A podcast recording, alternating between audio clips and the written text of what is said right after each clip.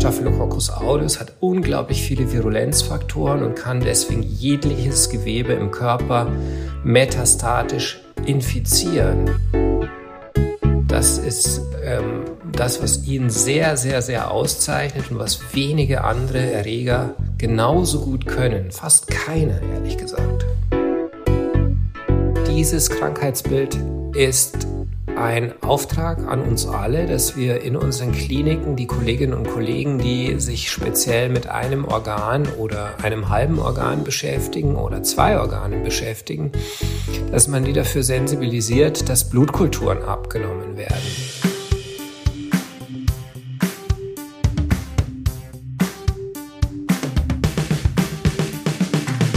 Herzlich willkommen zu Infected, dem Antibiotika-Podcast für Medizinstudierende und BerufsanfängerInnen.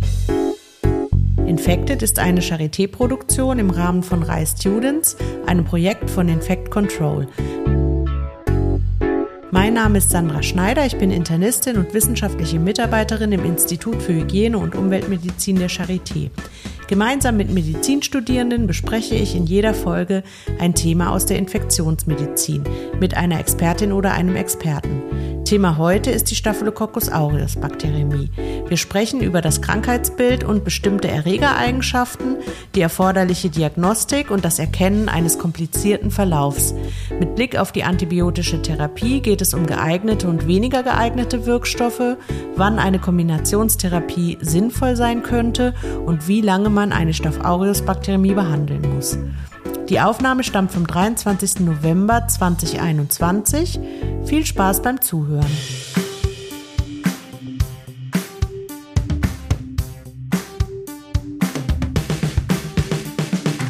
Hallo liebe Zuhörerinnen und Zuhörer. Für die heutige Folge haben wir uns das Thema Staphylococcus aureus Bakteriämie vorgenommen. In der Infektiologie auch oft als SAB abgekürzt. Natürlich nicht zu verwechseln mit der Subarachnoidalblutung, die auch so abgekürzt wird. Manchmal werdet ihr im Podcastverlauf sicher auch S. aureus Bakteriämie oder Staph aureus Bakteriämie hören. Da besteht dann weniger Verwechslungsgefahr. Als studentische Fragestellerin heute dabei sind Felicia Becker und Cheyenne Sonnenschein.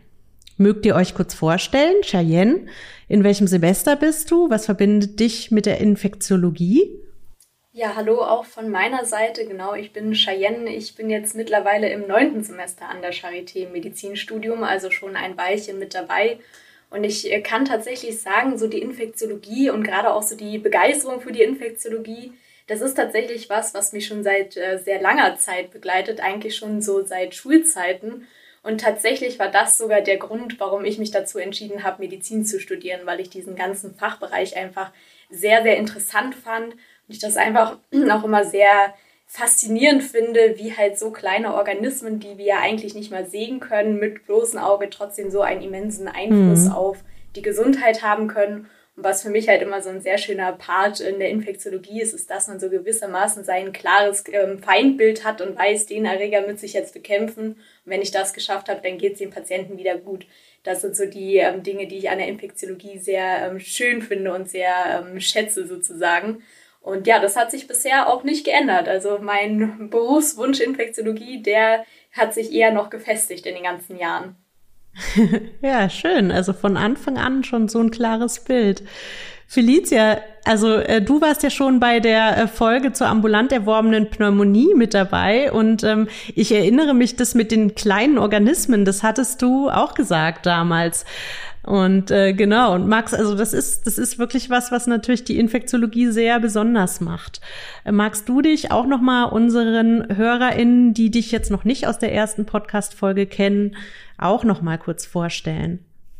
Ja, hallo, genau. Ich freue mich auch heute wieder dabei zu sein. Ich bin ähm, Felicia und ich studiere im siebten Semester äh, Medizin auch an der Charité und ähm, ja, also dem, was Cheyenne gesagt hat, ist ja gar nicht mehr viel hinzuzufügen. Also mein Interesse für die Infektiologie ist auf jeden Fall seit der letzten Folge auch nicht erloschen, sondern ganz im Gegenteil noch stärker geworden. Und ich finde das einfach auch unglaublich faszinierend. Und auch die Antibiotikatherapie, was man alles bedenken muss, welche Faktoren, wie das Bakterium aufgebaut ist, welches Antibiotikum da in Frage kommt und ja, so viele Dinge, es ist so viele Puzzleteile, die dann am Ende ähm, das Gesamtbild ergeben. Das finde ich sehr spannend. Ja, also ähm, vielen Dank. Ähm, Staph aureus ist der zweithäufigste Erreger von Blutstrominfektionen und die Krankenhaussterblichkeit einer Staph aureus Bakterie, die liegt zwischen 15 und 40 Prozent. Und trotzdem wird im klinischen Alltag die Bedeutung einer SAB häufig unterschätzt. Warum das so ist und was diesen Erreger so speziell macht, äh, darüber würden wir gerne mehr erfahren von Dr. Hartmut Stocker, den wir uns heute eingeladen haben in unser virtuelles Studio. Hartmut ist Chefarzt der Klinik für Infektiologie am St. Joseph Krankenhaus in Berlin-Tempelhof.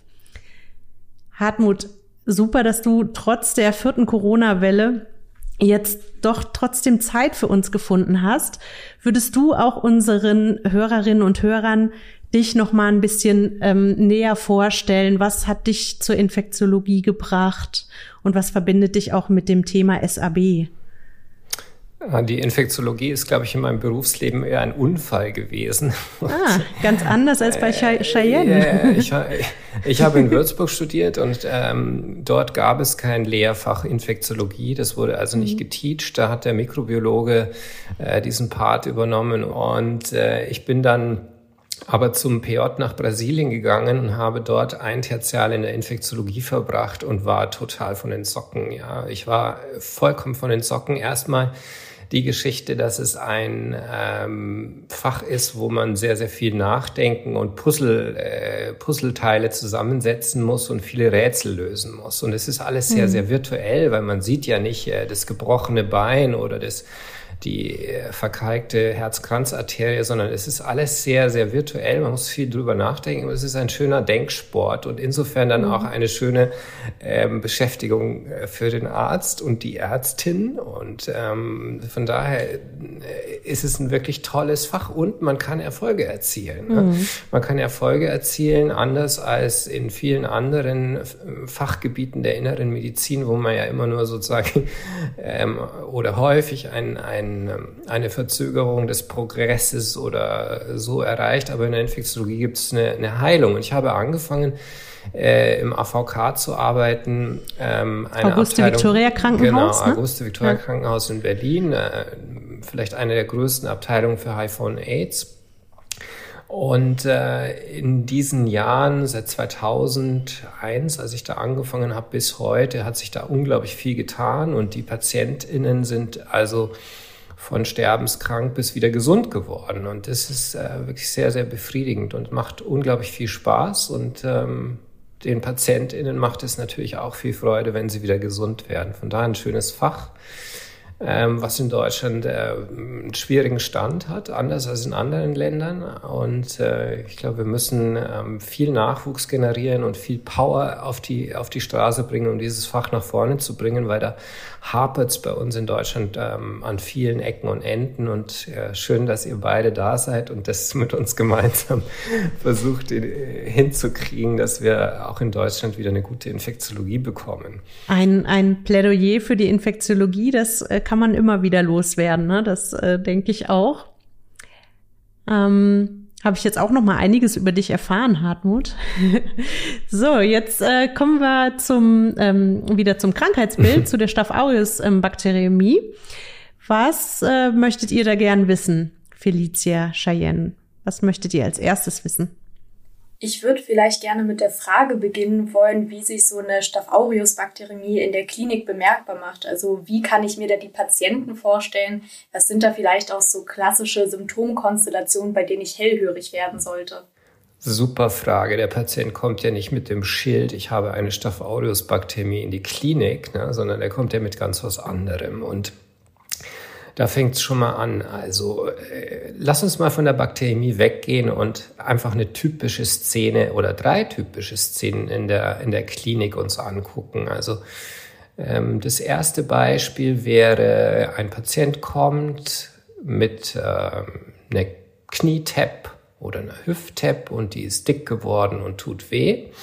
Und er stellt sich in der Notaufnahme vor und das Gelenk wird punktiert und man sieht also Eiter im Gelenk. Und äh, in der Mikrobiologie kommen grampositive Haufenkokken raus bei der Gramfärbung und dann in der Kultur Staphylococcus aureus. Die Frage ist, wie würdet ihr diese Infektion bezeichnen? Was steht wahrscheinlich im Arztbrief drin bei der Entlassung dieses Patienten? Was hättet ihr für eine Idee? Also ihr müsst jetzt nicht äh, suspicious sein, sondern es ist eine kleine Challenge, aber ihr könnt einfach sagen, was so intuitiv ähm, wahrscheinlich als Diagnose genannt wird. Ich könnte mir sehr gut vorstellen, dass in einem Arztbrief etwas Ähnliches steht wie ähm, Protheseninfektion durch S. aureus. Genau, sowas, ne? Das ist ein super Gedanke. Dann ähm, machen wir den zweiten Fall. Das ist auch der klassische Fall, den ich immer wieder bringe. Das ist eine Patientin, die eine Cholezystektomie bekommen hat vor drei Tagen. Es läuft alles super. Ah, und am dritten Tag kriegt die Patientin Fieber und äh, irgendwie geht's ihr nicht gut. Ähm, der Quick fällt ab und die Thrombos fallen ab und ähm, der Arzt, der operiert hat, ähm, sitzt am, am Rechner. Es ist 16.45 Uhr, möchte eigentlich nach Hause gehen, muss noch fünf Arztbriefe schreiben. Dann kommt die Schwester rein und sagt, du pass mal auf, der geht's nicht gut, da ist irgendwas nicht in Ordnung. Wir wollten die eigentlich morgen entlassen. Ähm, und dann dann passiert immer Folgendes in der Klinik. Er sagt, ja, mach mal einen U-Stix und mach mal bitte äh, ein Röntgenthoraxbild. Und das kann man so schön vom Computer anmelden und auch die Pflegekraft beauftragen, das zu tun. Ne? Und äh, dann kommt die Pflegende zurück und sagt, ja, im, im Urin äh, sind Leukos drin, na gut, dann schickt man den mal weg und dann ähm, findet sich also Staphylococcus aureus im Urin und dann wird die Patientin entlassen, vielleicht mit einem Antibiotikum. Und dann lautet die Diagnose wahrscheinlich, könnt ihr auch nochmal ein Guess machen, Harnwegsinfektion mit äh, Staphylococcus aureus. Ne? Der, der Chirurg hat nochmal geguckt, ob die Wunde in Ordnung ist, ob der Bauch in Ordnung ist. Das sollte eigentlich immer das Erste sein, wenn jemand nach einer Intervention plötzlich Fieber gekommen, bekommt dann ist immer bis zum Beweis des Gegenteils die Intervention an der ganzen Sache schuld. Ne? Das ist ein ganz wichtiges Prinzip, was häufig verletzt wird. Ähm, äh, man sucht natürlich gerne nach Alternativen. Wenn man vorher den Bauch aufgeschnitten hat und ihn wieder zugenäht hat, dann möchte man gerne, dass der Bauch in Ordnung ist. Ist vollkommen verständlich, auch aus der Perspektive des Operierenden. Und man ist ganz froh, wenn im Urin sich dann ein paar Leukos finden oder wenn sich hinter dem Herzen äh, möglicherweise eine beginnende Anschoppung verbirgt oder verbergen könnte und man sagt, okay, das ist eine nosokomiale Pneumonie oder es ist ein Harnwegsinfekt, dann hat man eine schöne Infektion, auf die man das schieben kann und kann die Leute dann auch wieder schnell entlassen. Aber die Diagnose lautet dann gelegentlich mal Harnwegsinfekt mit Staphylococcus aureus, okay? Und ähm, Drittes Beispiel, auch sehr schön, ist eine Patientin, die ähm, eine Drogengebrauchende ist, Spritzdrogengebrauchende ist und sich in Haft befand. Und die kommt mit einem relativ akut aufgetretenen Krankheitsbild in die Klinik mit Husten und Luftnot. Und im konventionellen Röntgenbild hat sie äh, Infiltrate in der Lunge und äh, man macht da Sputum, ja, und dann äh, kommt also im Sputum, wenn wir das jetzt sehr schnell analysiert bekommen, ähm, finden sich grampositive Haufenkokken. Und was glaubt ihr, was die Diagnose, Verdachtsdiagnose sein könnte? Ähm, eine Staph aureus Pneumonie. Genau, eine Staph aureus Pneumonie. Ne? Und äh, ähm, so haben wir, glaube ich, so das Charakteristische von ähm, von allen äh, äh, Staphylokokkeninfektionen hier in einem zusammengefasst. Alle drei Diagnosen sind irgendwie richtig, aber alle drei Diagnosen sind auch irgendwie nicht ganz richtig oder sie kommen zu kurz oder sie, sie, sie betrachten das Ganze aus einer zu kurzen Perspektive, weil alle drei Infektionen sind in dem Fall hämatogene entstanden. Alle drei Patienten könnten die gleiche Patientin sein, und ähm, alle drei Infektionen lassen sich zuletzt auf eine Staphylococcus aureus Bakteriämie zurückführen. Ne? Also die erste Patientin mit der äh, Protheseninfektion, die Prothese ist vor fünf Jahren eingebaut worden und die Infektion ist hämatogen entstanden. Ja, diese Prothese muss hämatogen infiziert worden sein Das ist also gar nicht so sehr der Fokus der Erkrankung, sondern das ist die Folge der Erkrankung.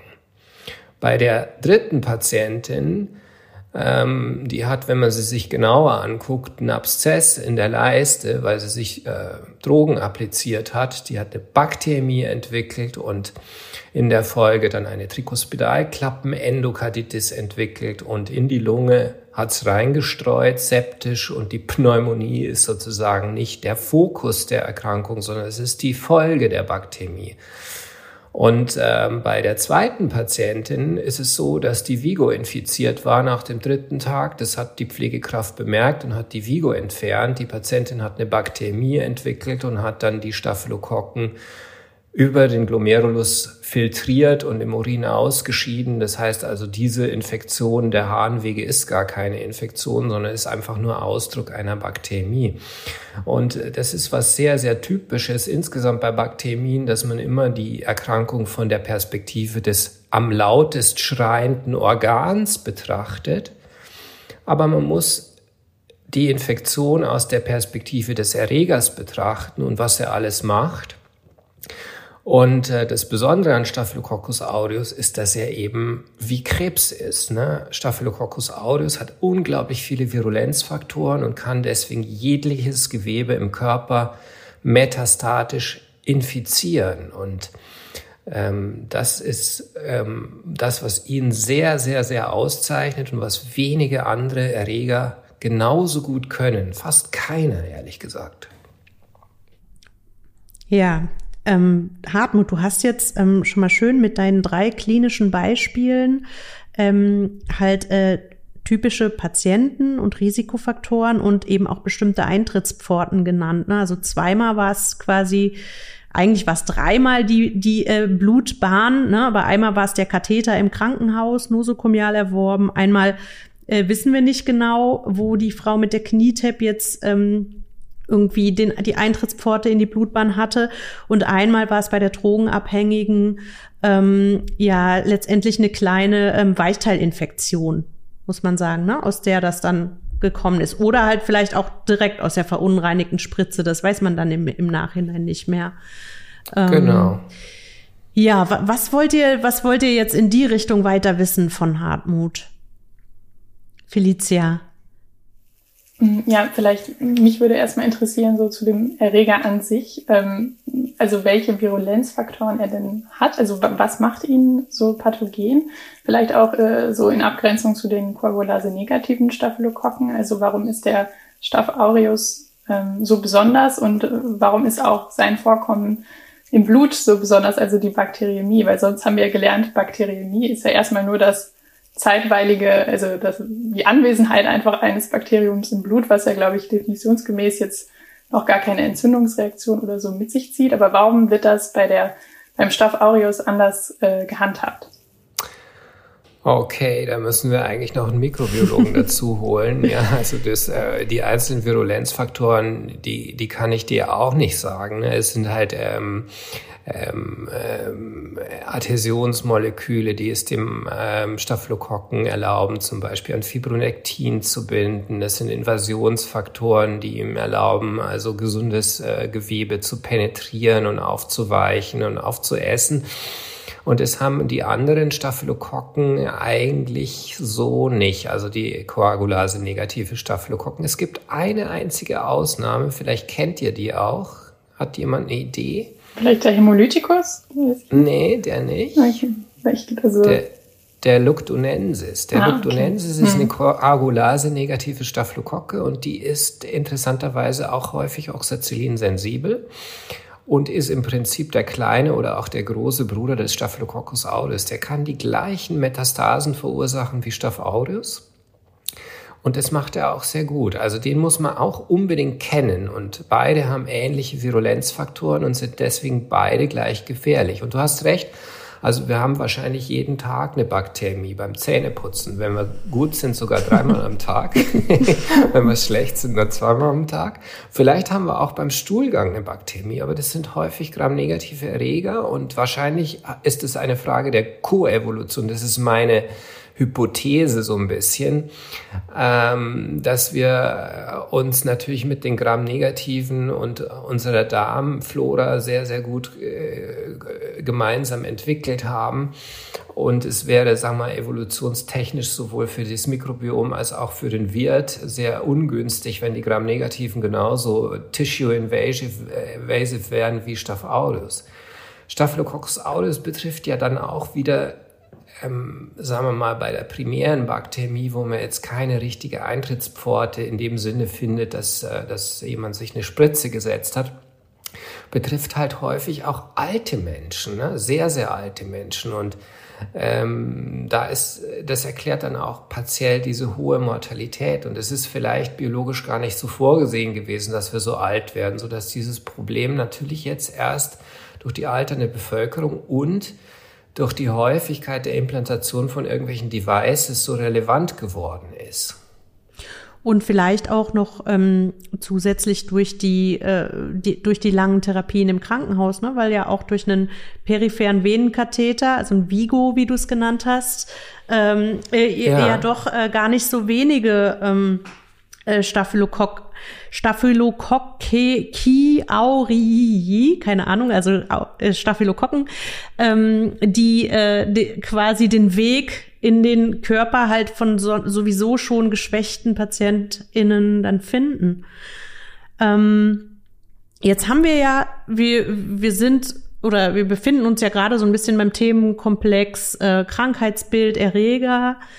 Ähm, aber lass uns, ja, darf ich noch mal ganz kurz zurückkommen, weil ja vorher diese, diese Geschichte war mit, ähm, wie ist das Ding in den Körper reingekommen? Das ist ja eine wahnsinnig interessante Frage und ich habe vor vielen, vielen Jahren mal einen, äh, einen Podcast gehört, da saß irgendwie äh, Vance Fowler auf dem Podium, das ist einer der Staphylokokkenpäpste und die haben, äh, das war für mich das Erweckungserlebnis. Er hat dann erzählt, naja, man muss immer gucken, wie es in den Körper reingekommen ist. Darauf wird ja so wahnsinnig viel Wert gelegt auf diese Detektivarbeit. Und dann hat er gesagt, but I don't fucking care. genau so hat er es gesagt. Es ist mir total egal, wie mhm. das Ding in den Körper reingekommen ist.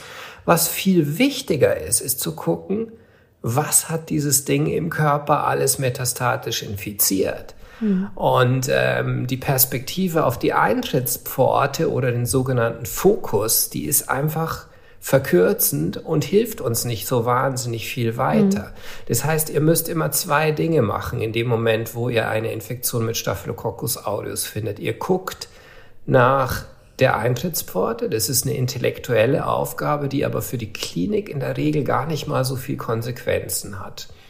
Ja, Ihr fragt, hat der Patient äh, einen Krankenhausaufenthalt gehabt in den letzten sechs Monaten? Ist dort eine Venenverweilkanüle mal gerötet gewesen, insbesondere am letzten Tag vor Entlassung? Heißer Tipp, passiert immer wieder. Ähm, dann wird der Patient mit Coolpacks entlassen und bekommt dann zu Hause seine Staphylokokkenbakterien. Mhm. Ganz, ganz schlechte Konstellation. Sechs Wochen später ist er dann mit einer Endokarditis in der Klinik oder ein Psoasabszess oder was weiß ich, einer Spondylodiszitis, allem möglichen. Ihr guckt, hat der Patient eine Akupunktur bekommen, hat eine Injektionstherapie in der Wirbelsäule bekommen, ist irgendeine Intervention gewesen. Aber ihr könnt auch fragen, hat der Patient zum Beispiel sich einen Splitter beim Holzhacken eingezogen und er hat sich infiziert und er hat darauf Fieber entwickelt oder ihr fragt, ähm, hat der Patient ein Panaritium gehabt oder irgendeine eitrige Infektion, eine Weichteilinfektion an der Haut, vielleicht irgendwo eine Wunde, die sich infiziert hat, dann wisst ihr, aha, da ist es möglicherweise reingekommen. Oftmals ist diese Stelle dann aber schon abgeheilt. Und dann kommt der zweite Teil eures Jobs. In dem Moment, wo ihr dieses Bakterium im Blut findet, müsst ihr danach suchen, wo es noch hingegangen ist. Und das ist das Entscheidende. Ne? Ihr müsst praktisch zwei, in zwei Richtungen denken. In die Vergangenheit, das ist nett, nice to know. Aber viel, viel wichtiger ist zu gucken, wo ist es noch hingegangen. Und das muss man sozusagen vorausschauend machen. Das kann man nicht irgendwie, also man muss sozusagen ein systemisches Work, ein systematisches Workup machen, um die häufigsten Stellen ähm, abzuklappern, die dieses Bakterium gerne infiziert. Okay. Hm. So, also, was, was hättet ihr denn für Ideen? Was würdet ihr denn gucken? Ein paar sind schon genannt worden. Also gerade vor allem ähm, Produkte, medizinische Produkte, die sich in den Patienten befinden. Wir hatten ja gerade eben schon ähm, die Endoprothesen genannt als eine Sache. Alles in diese Richtung würde ich halt mir schon mal anschauen oder auch Herzschrittmacher, Herzklappen, was der Patient vielleicht haben könnte, ähm, ob sich dort halt was angesammelt hat. Absolut wichtiger Punkt, der häufig vergessen wird, ja, genau. Ähm, das wird dann in der Anamnese nicht gefragt, mhm. aber man kann sich dann zum Beispiel mal ein Röntgenbild angucken und sieht dann, dass das ganze Herz voller Kabel ist oder irgendein Watchman-Device oder weiß der Geier, was für ein Fremdkörper implantiert ist. Absolut richtig. Gut, was noch? Das ist eine anamnestische Geschichte, ne? also lässt sich durch Fragen beantworten. Teilweise zumindest, ne? da muss ich auch mal einhaken. Da darf man sich, glaube ich, auch nicht, äh, auch je nach Alter äh, der Patientin, komplett nur auf die anamnestischen Angaben verlassen, weil manche wissen das auch gar nicht mehr so genau vielleicht, ne? Dass, äh, ja, das stimmt. Dass sie irgendwo Absolut, was eingebaut ja. haben oder das ist halt nicht mehr für die relevant. Also muss man sich auch die Namen angucken, alte Arztbriefe und so weiter. Absolut, genau, super. Detektivarbeit. Ja. Klein, kleinteilige Detektivarbeit, die aber super ähm, befriedigend ist, weil man immer was findet. Ja. Das ist total einfach eigentlich. Was noch? Was könnte man noch fragen? Ähm, also ich glaube, das Staph aureus äh, kann ja auch oft aufs Herz schlagen. Also ich weiß nicht, wie es mit einer Echokardiographie ist. Würde man das jetzt bei jedem Patienten mit Staph aureus in der Blutkultur machen oder nicht? Oder wie wird das? Äh, ja, gehandhabt? das ist eine super Frage, weil das, ähm, die, die, das Phänomen der Staphylokokkenbakteremie ist ja sehr häufig und muss man wirklich jeden echokardiografieren. Dazu muss man sagen, es gibt Daten ähm, aus großen Kohorten, die sagen, so die Häufigkeit der Endokarditis bei Staphylococcus aureus im Blutstrom ähm, variiert so je nach Kohorte zwischen 12 und über 60 Prozent. Ne? Also nicht gerade wenig. Und es hängt natürlich so ein bisschen davon ab, wie vorgeschädigt das Herz ist. Aber das Herz muss nicht vorgeschädigt sein. Staph aureus nimmt auch ein gesundes Herz. Ja, das ist dem auch recht. Aber es ist schon so, dass man versucht, so ein bisschen ähm, rational diese Technik einzusetzen, weil die Verfügbarkeit ist natürlich auch begrenzt. Und es gibt ähm, verschiedene Ansätze, ähm, die ähm, Kriterien definieren, wo man sagt, okay, in diesem Falle könnte man möglicherweise auf eine Herzechokardiographie, äh, auf ein TEE e verzichten, auf eine transösophageale äh, Echokardiographie verzichten.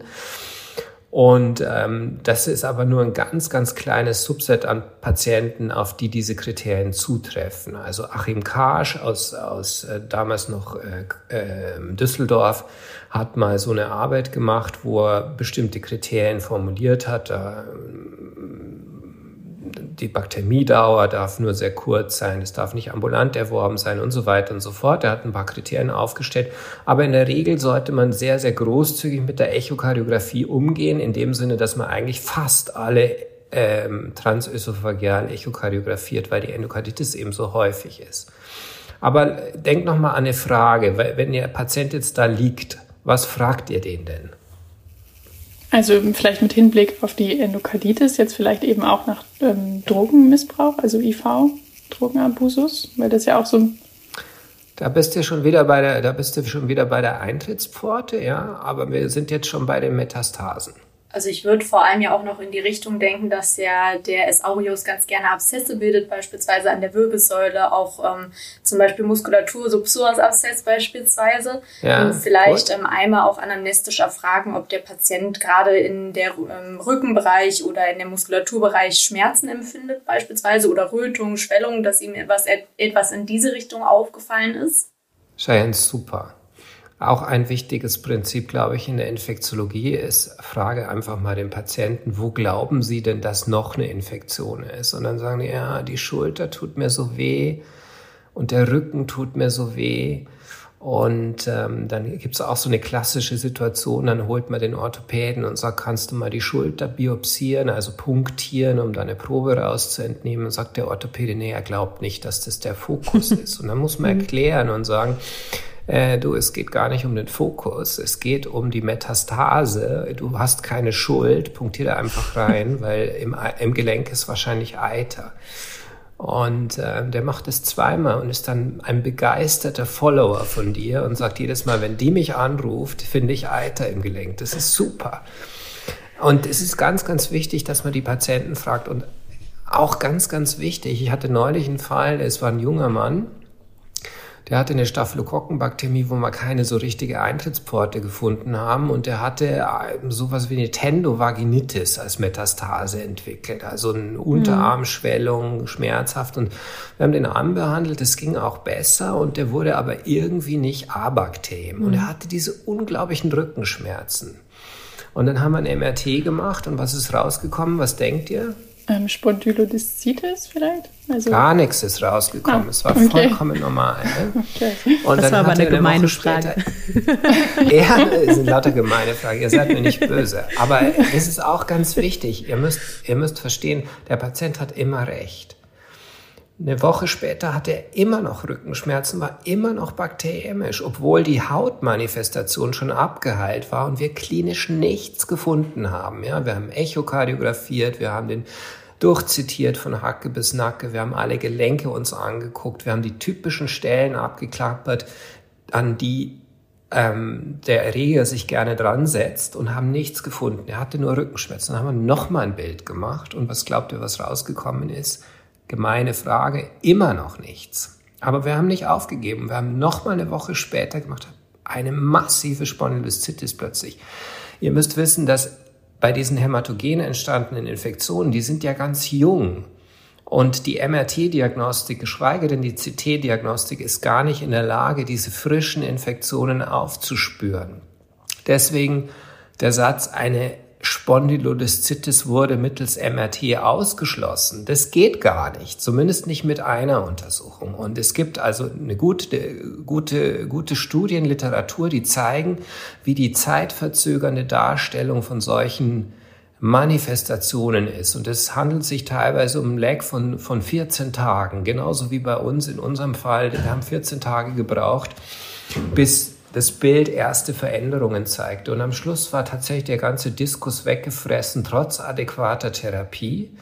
Und äh, der Knochen war erodiert. Ja? Und äh, das zeigt, wichtig ist, den Patienten zu fragen. Okay, dann haben wir also Rücken, habt ihr schon genannt. Ne? Rücken, Spondylolisthesis, Psoasabszess, ganz wichtig. Die Gelenke hatte ich schon gesagt. Das Herz ist ganz wichtig. Aber letzten Endes kann es überall dazu kommen. Man muss alles einmal durchchecken und man muss so symptomorientiert Bilder und Diagnostik machen. Mhm. Bei Gelenken, das würde mich jetzt nochmal interessieren. Ähm, ich komme ja von vor langer Zeit aus der Rheumatologie. Äh, ist es ist es so, dass ähm, bei Gelenken schon meistens irgendwie eine Vorschädigung ähm, äh, da sein muss? Also sei es eine TAP oder halt durch eine Vorerkrankung schon Vorschädigungen? Oder würdest du auch sagen, dass jetzt junge Leute also jetzt zum Beispiel der Drogenabhängige, ähm, äh, ohne, ohne jetzt irgendwas an den Gelenken zu haben, äh, auch äh, da ähm, tendenziell leicht einen Fokus haben kann. Naja, es muss nicht sein, aber es hilft. Ja. Es gibt ja sozusagen die septische Polyarthritis, also mehrere Gelenke betroffen, ist, wird überwiegend durch Staphylococcus aureus und, und Streptokokken verursacht und die, einer der wichtigsten Risikofaktoren ist die mhm. rheumatoide Arthritis. Ne, das zeigt also, dass dieses Krankheitsbild schon äh, die, die Wiese mäht für die Staphylokokkensaat, die dann gut aufgeht. Mhm. Das ist vielleicht auch nochmal wichtig, ähm, wenn man jetzt eben kein Rheumatologe ist, äh, und äh, dann darf man auch nicht einfach sagen, bei einem Patienten mit einer rheumatoiden Arthritis, ähm, äh, der hat jetzt einen Rheumaschub, wenn der ein knallrotes genau. Gelenk hat. Ja, weil das tatsächlich, Absolut. Ähm, also knallrotes Gelenk ist nicht typisch für, für eine rheumatoide Arthritis ähm, und auch so komplett überwärmt ist. Also wenn man das viel sieht, dann kann man das sehr gut klinisch unterscheiden. Aber ähm, also das, ne, das, also die haben eben, wie, wie Hartmut schon sagt, eben auch ein erhöhtes Risiko ähm, für eine septische Arthritis on top. Ja. Also ich glaube, daraus ergibt sich auch, Sandra, dass, dass man sagen muss, man muss ziemlich aggressiv die mhm. Abklärung machen, weil wenn ich in diesem Gelenk Eiter habe und Staphylokokken, dann wird es innerhalb kürzester Zeit zerstört, wenn ich es nicht operativ mhm. saniere. Das hat also alles Konsequenzen. Und ich glaube, da ist es wichtig, dass man liebevoll mit den Kolleginnen und Kollegen der schneidenden und sägenden Zünfte mhm. Ähm, zusammenarbeitet, weil am Anfang stößt man auf Widerstand, weil dieses Krankheitsbild bei vielen KollegInnen nicht gut verstanden ist. Aber wie gesagt, wenn man sich dann mal sozusagen zweimal oder dreimal durchgesetzt hat mit ähm, äh, mit Engelszungen und es kommt dann bei der Punktion Eiter raus, dann sind die Leute ähm, total sweet und machen das in Zukunft immer und gerne und freuen sich, dass man so, so gut zusammenarbeitet. Es ist ganz wichtig, diese, dieses nicht konfrontative was in der Medizin häufig leider nicht immer gut klappt, dass man das pflegt und sagt, okay, das ist eine super interdisziplinäre Erkrankung. Ich brauche ganz viel Hilfe als Infektiologe. Ich brauche den Operateur, der mir den Abszess spaltet. Ich brauche den Orthopäden, der mir das Kniegelenk punktiert. Ich brauche den Radiologen, der sagt, okay, ich mache jetzt doch nochmal ein MRT und ich sage, ah, das haben wir doch schon letzte Woche gemacht und so weiter. Ne? Also solche Dinge. Man muss wirklich viel kommunizieren und ähm, und äh, sich da sozusagen einen Freundeskreis aufbauen, der, der versteht, um was es geht. Und dann macht es wirklich sehr viel Spaß. Und den Kardiologen braucht man auch, ne? Oder die Kardiologin. Okay. Hm. Die Kardiologin ja. braucht man natürlich auch, auf jeden Fall. Beim Nadelöhr-Echo. Gut, aber jetzt habe ich so viel gequatscht, jetzt äh, kommt ihr mal wieder dran. Felicia. Äh, ja, also jetzt vielleicht nochmal, nur um das jetzt nochmal so ein bisschen klar im Kopf zu haben. Also in der Diagnostik ist quasi wichtig jetzt erstmal so die Fokussanierung und äh, Fokussuche. Und äh, also mit der Bildgebung, ähm, das hast du ja jetzt schon angesprochen, aber gibt es da irgendwie auch eine Standardbildgebung? Also wie sieht es zum Beispiel aus mit der PET? Macht man die ähm, auch bei Staph aureus Patienten oder vielleicht nur in bestimmten Fällen oder bei unklarem Infektfokus oder wie sieht das aus? Pe ja, PET steht, ja, äh, Entschuldigung, nur PET steht ja. für Positronenemissionstomographie, sage ich nur einmal für die, die das vielleicht noch nicht wissen. Hm. Also im Schlaraffenland würde man da tatsächlich bei jedem Patienten ein PET machen, das ist richtig. Es gibt auch Daten dazu, dass die PatientInnen davon profitieren, wenn man PET macht. Die kommen aus Israel, soweit ich weiß, vor äh, zwei oder drei Jahren publiziert, aber das ist natürlich äh, gesundheitsökonomisch nicht, nicht vertretbar und auch das Nadelöhr-Pad ist zu schmal, als dass man alle PatientInnen dadurch jagen würde und ähm, deswegen ähm, sicherlich möglicherweise eine äh, Strategie der Zukunft. Ähm, es ist wichtig, dass jedes Haus und jedes Zentrum für sich sozusagen Standardprozedere einführt. Ihr habt, glaube ich, auch die, ähm, das Staph aureus Konsil von äh, Stefan Hagel aus Jena bekommen. Das ist ja auch so ein standardisiertes Verfahren. Und in jeder Klinik sollte sich sowas etablieren. Also es muss ein Trampelpfad sein, der eben die Elemente Suche nach der Eintrittspforte und Suche nach den metastatischen Streuherden enthält. Und dazu gehören eben die Anamnese, die klinische Untersuchung und die Bildgebung. Und äh, wir in unserer Klinik haben etabliert als Bildgebung symptombezogene Bildgebung bei eben deswegen die Frage, wo tut's Ihnen denn weh? Wo glauben Sie, ist das Biest denn noch hingegangen? Das ist eine wichtige Frage. Und dann machst du halt irgendwie eine, eine, eine gezielte Bildgebung.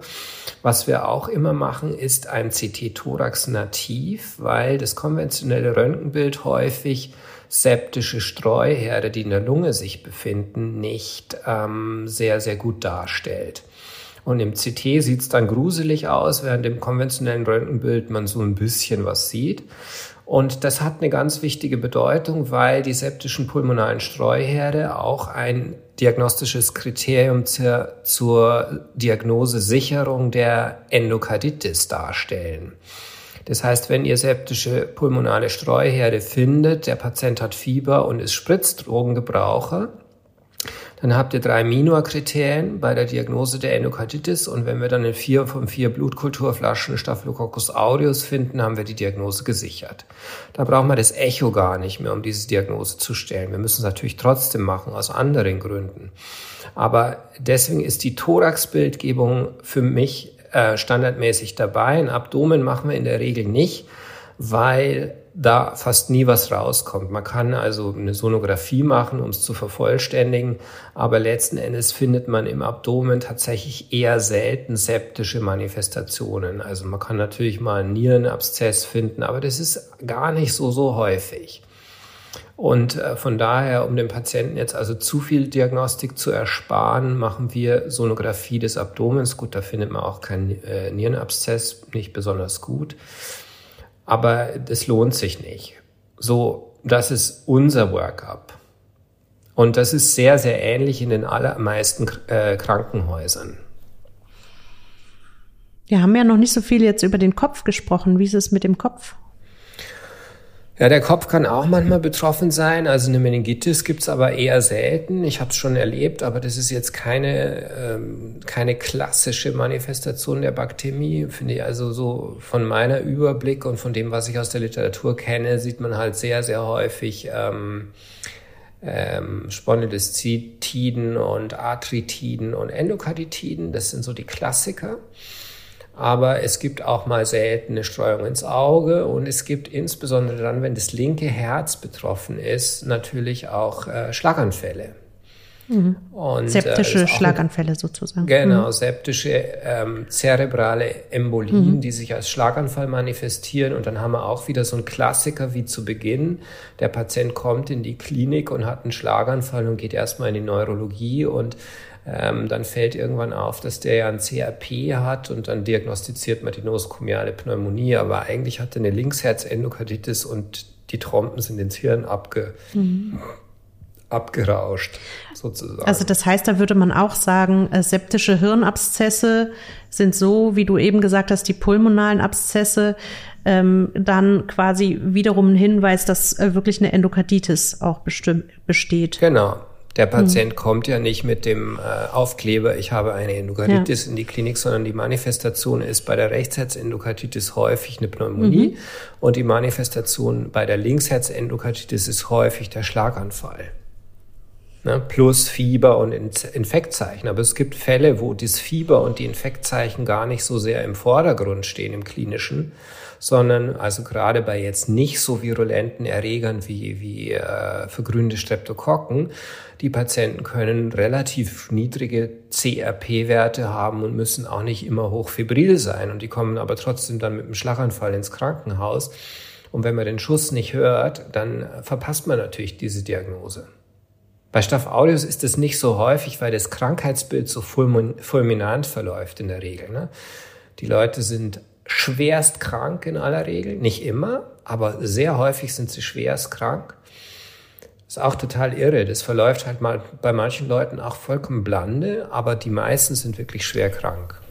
Felicia. Ähm, ja, jetzt genau auch nochmal zum Thema äh, schwer krank oder nicht. Also wie, ähm, also die Staph aureus Bakteriämie, muss sie denn immer quasi kompliziert verlaufen? Also es kommt ja nicht bei jedem Patienten zu einer Endokarditis, aber was sind, oder auch anderen komplizierenden Faktoren, aber mm, womit könnte das zum Beispiel zu tun haben, wie der, äh, also wie der Verlauf äh, dann ist, also kompliziert oder unkompliziert? Ich hatte mal gehört, dass es auch mit nosokomial oder ambulant erworben, je nach Therapiebeginn oder stimmt das oder gibt es da noch andere Faktoren? Ja, was ist, glaub, was glaubst du, was die schlimmere Version ist? Ambulant oder nosokomial? Ja, ambulant, da ja, man ja wahrscheinlich nicht so schnell therapieren kann.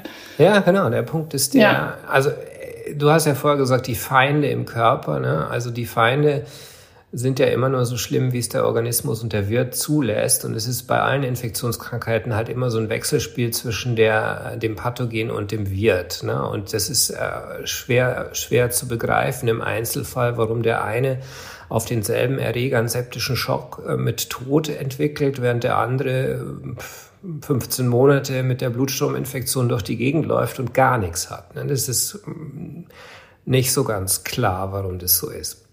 Aber das gibt es.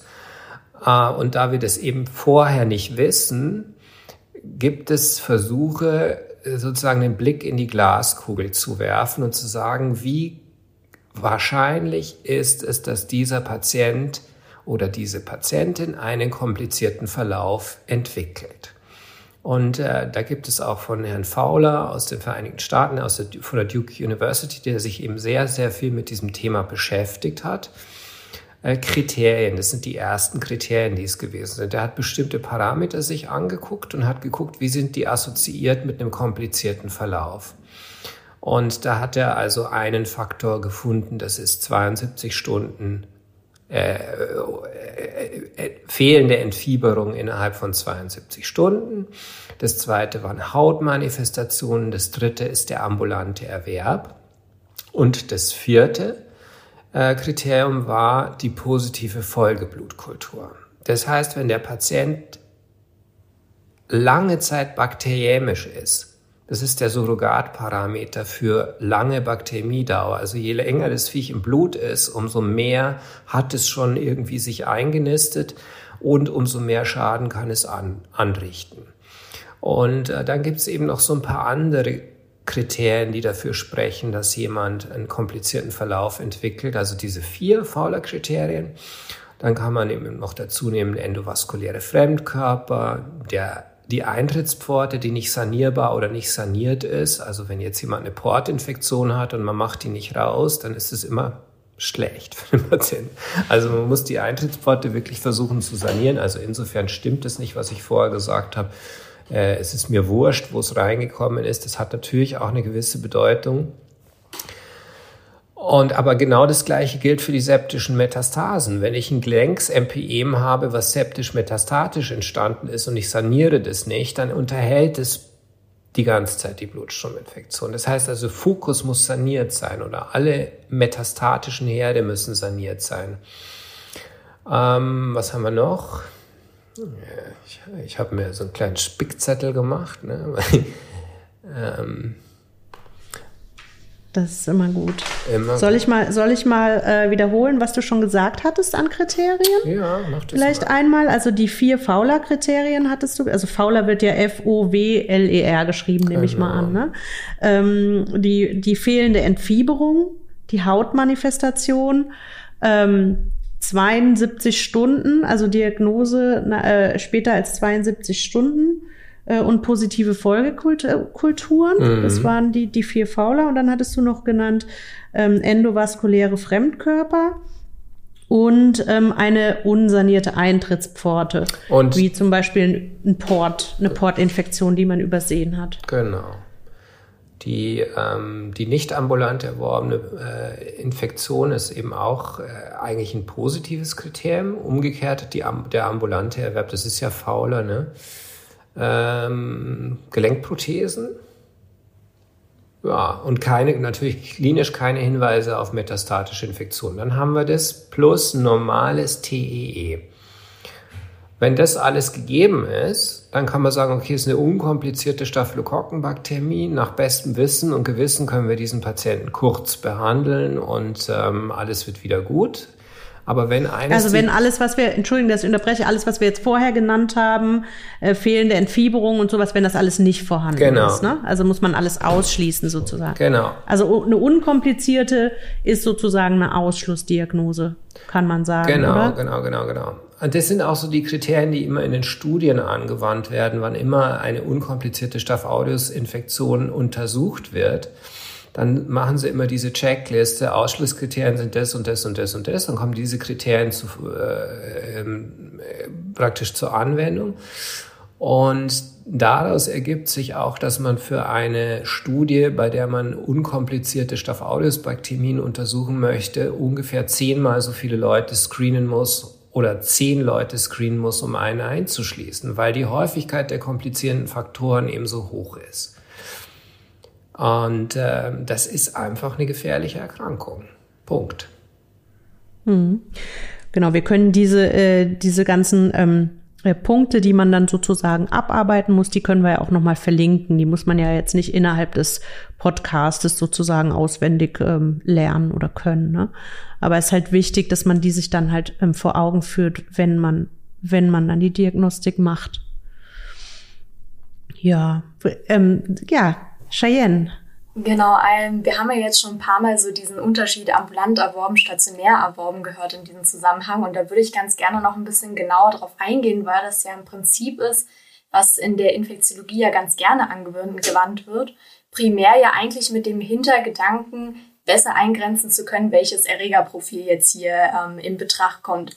Jetzt ergibt mhm. sich ja beim S. aureus, sage ich mal, zum einen diese Schwierigkeit, dass wir auch schon gesagt haben, so ein sehr relevanter Risikofaktor ist ja, wenn wir auch innerhalb der letzten Wochen, Monate einen Krankenhausaufenthalt bei den Patienten eben haben, im Sinne von Operationen, Zugänge etc. Und da ist jetzt so ein bisschen meine Frage, zum einen, kann man das überhaupt so gut einteilen? Und zum anderen, da ich ja eigentlich schon weiß, um welchen Erreger das hier geht, hat das für mich klinisch überhaupt eine Relevanz, diese Unterteilung zwischen ambulant versus stationär, mal abgesehen davon, dass ich daran ja schon ein bisschen abschätzen kann, wie hoch auch das Risikoprofil für den Patienten sein wird. Ja, super Frage. Auf jeden Fall, ähm, glaube ich, muss man den ambulanten Erwerb anders verstehen als bei anderen Erregern. Ne? Der ambulante Erwerb ist ja eigentlich immer gut. Bei Staph aureus ist er nicht gut, aber bei Staph aureus geht es nicht so sehr um Resistenzen, sondern bei Staph aureus geht es um die Bakteriemiedauer. Der ambulante Erwerb ist ein Surrogatparameter für lange Therapiedauer. Ihr könnt euch zwei Szenarien vorstellen. Der Patient liegt auf der Intensivstation, hat 25 Zugänge und kriegt plötzlich Fieber. Am nächsten Tag ähm, Blutkulturen werden abgenommen aus den Zugängen am nächsten Tag. Das geht ja sehr, sehr schnell bei Staph aureus. Der mikrobiologische Befund ist nach sechs, sieben Stunden da. Das geht ganz, ganz schnell. Ähm, am nächsten Tag kommt raus grampositive Haufenkocken, die Katheter werden entfernt, der Patient kriegt eine kalkulierte Therapie, der hat eine Therapiedauer von, äh, eine Bakteriemiedauer von wenigen Stunden. Das heißt, das Risiko für diesen Patienten ist viel kleiner als für den Patienten, der sich den Splitter in den Finger gejagt hat, der sich infiziert, der kriegt dann Eiter, dann kriegt er Fieber, dann geht er zum Arzt, dann kriegt er ein bisschen Zipro für fünf Tage, dann wird's wieder besser und dann fängt's wieder an. Das heißt, dieser Mensch findet ja erstmal vielleicht nach 14 Tagen das erste Mal ähm, seinen Weg ins Krankenhaus. Der ist sehr lange bakteriemisch. Das ist sozusagen der Punkt, warum Ambulanz so gefährlich ist. Ja? Und du hattest aber noch einen Teil der Frage, ähm, noch, noch einen Aspekt genannt, den ich jetzt aber kurz vergessen habe. Hilf mir mal. Ja, genau. Der eine Teil war halt, ob man diese Einteilung eins zu eins quasi auf den Aureus übernehmen kann. Das hatten wir jetzt quasi geklärt. Und die andere Frage war ja, inwiefern das für mich in ähm, dem klinischen Alltag, sage ich mal, auch für die Therapieentscheidung relevant ist.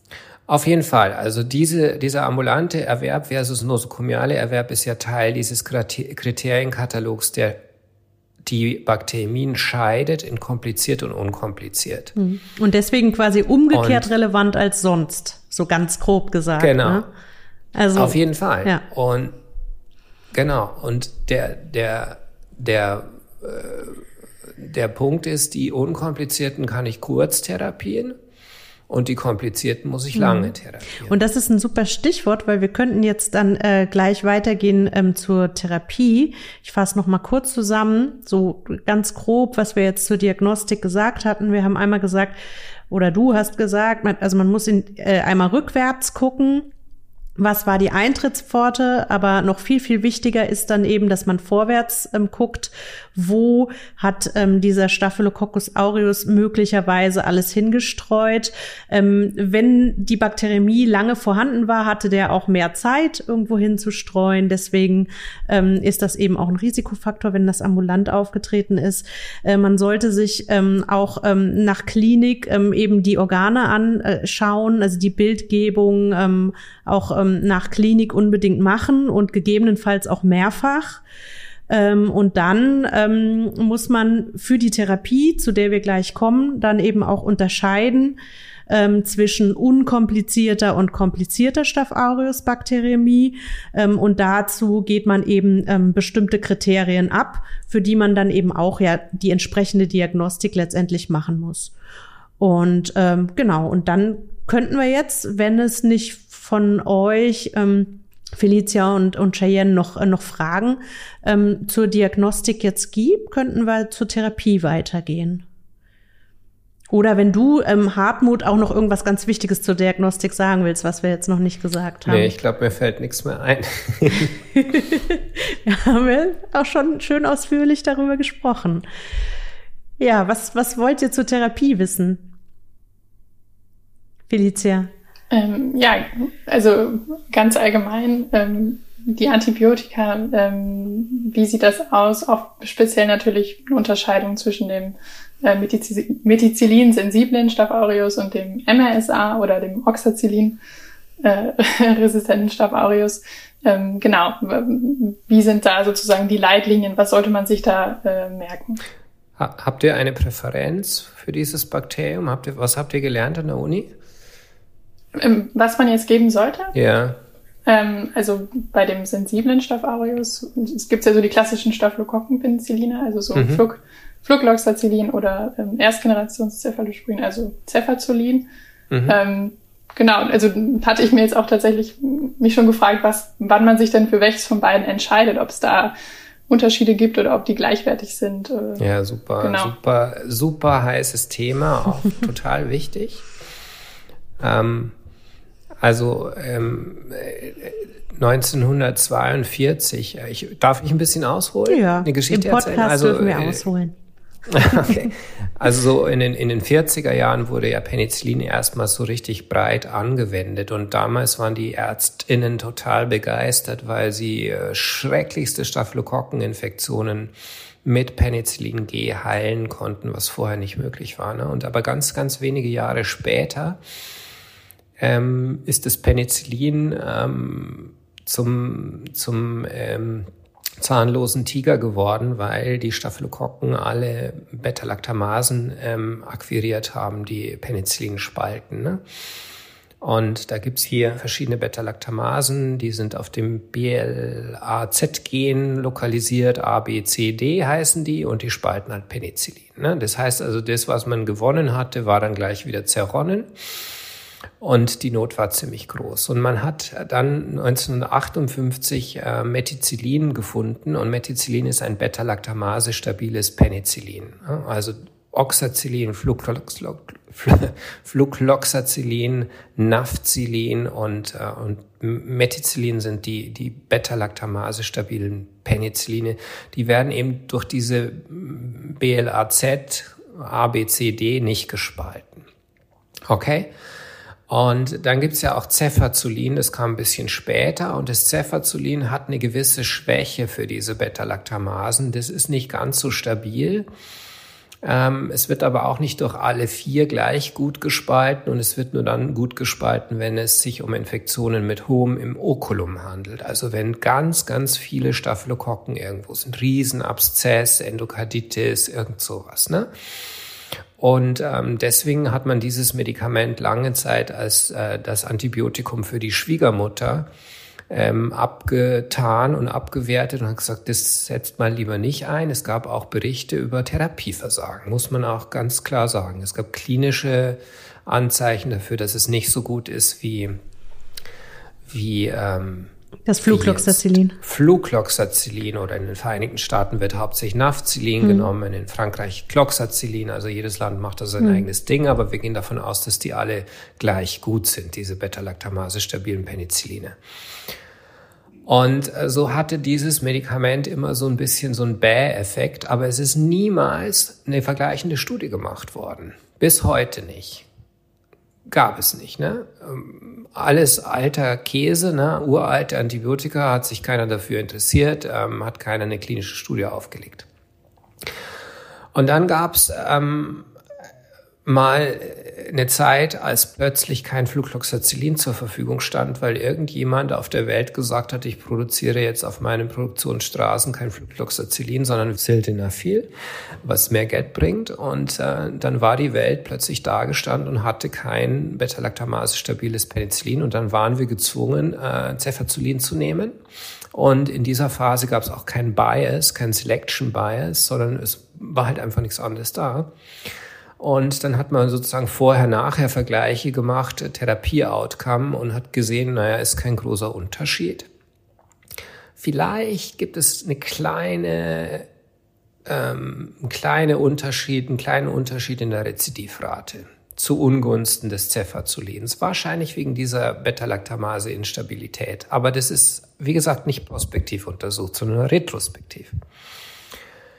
So, also das ist wie mit den Röcken. Ne? Jetzt waren sie am Anfang waren sie lang, jetzt sind sie mittellang und jetzt werden sie ganz kurz, weil jetzt kommen die Daten, unter anderem auch von Stefan Hagel aus Jena, aber viele andere haben das, Entschuldigung, eben auch untersucht, haben festgestellt, naja, die Therapie mit Cefazolin ist fast besser als mit äh, Flucloxacillin, weil das Flucloxacillin ähm, häufig Nebenwirkungen hat, die wir nicht so ganz gerne haben, nämlich insbesondere Niereninsuffizienz, Nierenversagen. Ne? Also die Penicilline machen gerne interstitielle Nephritis und das führt zum Nierenversagen und das ist dann fürs Therapie-Outcome auch nicht so toll.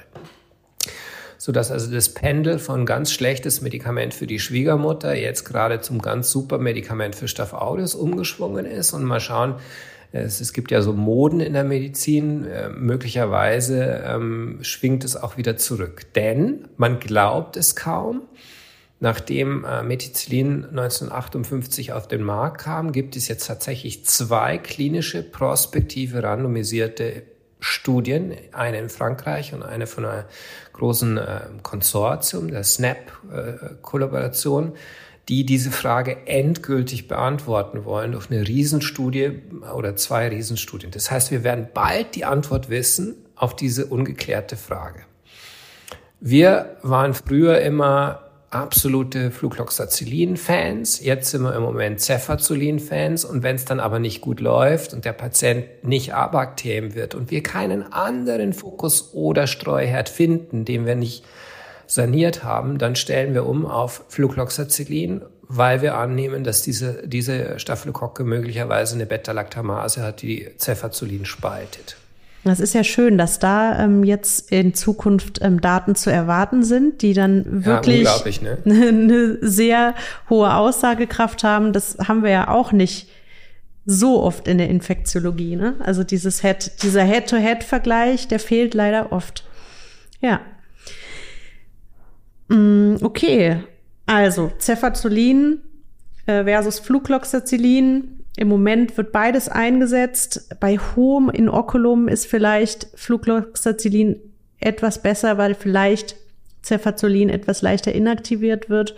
Aber im Moment stehen sie relativ ähnlich noch da, bis wir dann diese Studienergebnisse haben.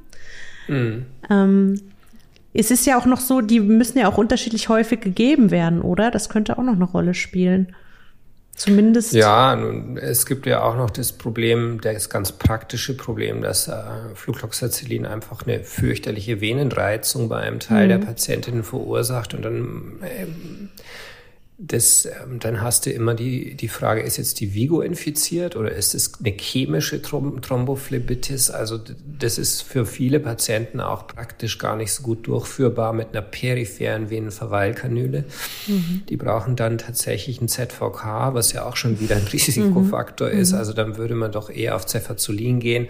Und wenn es halt gar nicht anders geht und man eben die, das, das ähm, tricky an der Sache ist, dass man diese Beta-Lactamasen nicht nachweisen kann im Labor, phänotypisch.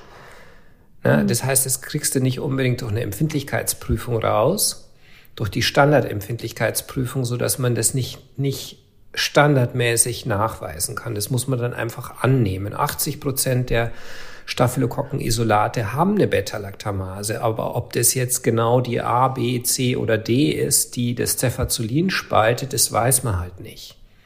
Hm. Also es ist dann so ein bisschen äh, pragmatisch, macht man es so, wir machen es so, dass wir als First-Line-Medikament Cefazolin verwenden, es sei denn, eine Endokarditis ist nachgewiesen, weil es da in den Leitlinien noch nicht drin steht. Wird sich möglicherweise auch bald ändern. Und man stellt sich einfach ungern gegen die Leitlinien. Mhm. Aber im Prinzip geht es wahrscheinlich auch. Werden wir dann sehen, bei diesen Studien werden ja auch Patientinnen mit Endokarditis mit eingeschlossen. Aber im Moment ist es so, dass man ähm, tendenziell eher Cefazolin nimmt und äh, bei der Endokarditis Flucloxacillin und wenn es nicht geht, dann geht man auf, Cefa, äh, auf Flucloxacillin von Cefazolin. Okay. Und ja, genau. Sechsmal versus dreimal mhm. Ja, sechsmal Flucloxacillin muss man geben dann, ne? Bei der Endokarditis auf jeden Fall. Genau. Mhm. Felicia. Äh, ja, genau. Also beim MRSA hatte ich jetzt gelesen, dass man wohl so Vancomycin oder Daptomycin gibt. Und ähm, da wäre jetzt wieder, hätte ich wieder so eine ähnliche Frage, wann man sich jetzt quasi für welches von beiden entscheidet. Und äh, ja, und noch eine andere Frage, weil äh, ich hatte gelernt, als wir Antibiotika hatten in der Uni, dass äh, auch ähm, das ähm, Fünftgenerations-Cephalosporine, dass die auch gegen MRSA wirksam sind. Äh, die standen jetzt aber gar nicht so in den Empfehlungen mit drin. Wieso ist das so? Oder muss das noch nachgeholt werden? Oder ja, wieso kommen die jetzt nicht in Frage? Also, wisst ihr, was MRSA zum MRSA macht? Was die Methicillinresistenz verursacht? Könnt ihr, wisst ihr, was da molekularbiologisch abgeht? Ist es eine Beta-Lactamase, die das Beta-Lactamase stabile Penicillin spaltet? Nee, ne? Das ist, das ist total spannend. Es ist ja das Wettrüsten der Staphylokokken gegen die Antibiotikaindustrie. Ne? Am Anfang gab es das Penicillin, was wirkte. Dann holte sich Staph aureus die Beta-Lactamasen, die das Penicillin spalteten und auch das Ampicillin. Dann hat der, der Mensch gesagt, okay, dann mache ich ein Beta-Lactamase stabiles Penicillin. Und dann kam Staph aureus nicht mehr aus dieser Falle raus. Und dann hat er sich gesagt, okay, wenn du mir meine Zellwandsynthethasen blockierst mit einem Beta-Lactamase stabilen Penicillin, dann hole ich mir einfach eine alternative Zellwandsynthetase, an die das Flucloxacillin nicht binden kann, was mir aber trotzdem eine Zellwand herstellt. Und das ist sozusagen die MRSA-Eigenschaft. Es ist eine neue Zellwandsynthetase, die blödsinnigerweise als penicillinbindendes Protein 2 bezeichnet wird. Also das ist ja nicht die Funktion, Penicillin zu binden, sondern die Funktion ist, äh, die Zellwand zu synthetisieren. Und die, die äh, Cephalosporine, die du genannt hast, sind die ersten Medikamente, die sozusagen gezielt auf diese Zellwandsynthetase 2 zugeschneidert wurden und eben die, den Charme der Beta-Lactam-Antibiotika eben auch haben. Das ist das Ceftarolin. Es gibt nur leider keine Studien dazu. Ich habe das immer wieder mal eingesetzt. Es ist schweineteuer, muss man sagen. Es ist wirklich sehr teuer, aber es funktioniert total gut. Und man muss ja sagen, Vancomycin, Daptomycin, Linezolid, das sind ja alles Medikamente, die sind nicht super. Im Vergleich zu einem super Beta-Lactam-Antibiotikum sind es wie ähm, Enten im Vergleich zum, äh, zur, zum Porsche, um jetzt mal die Produktneutralität zu verletzen dieses Podcasts. Also Vancomycin ist ja kein super Antibiotikum. Dapto ist jetzt auch nicht so wahnsinnig viel besser. Und letzten Endes entscheidet man sich, äh, da gibt es verschiedene Schulen, ähm, man entscheidet sich für das eine oder das andere. Und das ist auch eine Kostenfrage. Ne? Dapto ist wirklich sehr, sehr teuer nach wie vor. Und Vancomycin ist halt nicht so teuer. Und Vancomycin ist ein Medikament, was aber schwierig ist, ne? weil, weil man muss äh, eigentlich den Spiegel einstellen, man muss die MHK des Erregers beachten, man muss ein therapeutisches Drug Monitoring machen und ähm, es macht Nephrotoxizität, man muss es langsam infundieren, weil sonst werden die Leute knallrot und also Vanco ist sozusagen unser altes ähm, Arbeitspferd und es geht immer noch auf den Acker und arbeitet, aber es ist nicht super, aber Dapto ist jetzt auch nicht der Stein des Weisen. Letzten Endes gibt es keine klare Empfehlungen für oder gegen das eine. Mhm. Hm. Wie ist, das heißt, wie, ja? wie ist es mit der Lunge und Daptomycin? Also bei einer Pneumonie kann man es ja nicht einsetzen, weil es durch das Surfactant irgendwie inaktiviert wird. Aber ist es bei so, so, so äh, pulmonalen Abszessen vergleichbar oder kann man das dann nehmen?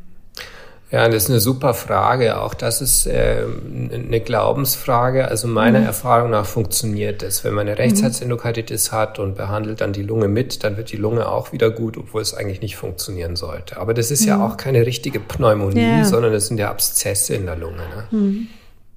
Okay. Und für das Zepter Ceftarolin, ne? Was? Ceftarolin, genau. Ja, äh, da gibt es eben noch keine ähm, guten Studien, meintest du.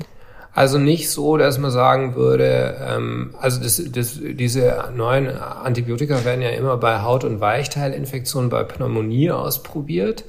Und für diese beiden Infektion, äh, Infektionsindikationen braucht man ja eigentlich nur wirklich keine neuen Antibiotika. Man braucht mhm. ja genau für diese Krankheitsbilder, schwerste Bakterien, Sepsis, septischer Schock. Aber da sind halt die Studien so schwer durchzuführen, mhm.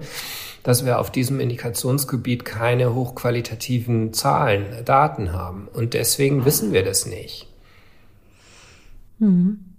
Cheyenne, Genau, eine Frage, die ich mir jetzt noch gestellt habe. Es gibt ja so ein großes wiederkehrendes Problem, was man immer wieder in der Infektiologie antrifft, wenn es um Antibiotikatherapie geht, nämlich die ähm, Penicillinallergie, was man ja sehr, sehr häufig immer wieder hört. Was ich mich jetzt gefragt habe, wenn man jetzt einen Patienten hat, der wirklich auch nachgewiesenermaßen eine Allergie hat, ähm, würde man dann einfach, unabhängig davon, ob ich jetzt einen sensiblen oder resistenten Erreger habe, auf die Richtung Vancomycin, Daptomycin umsteigen können? Oder gibt es da noch eine Alternative, die ich habe?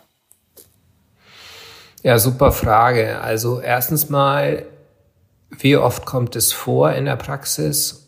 Wahnsinnig selten.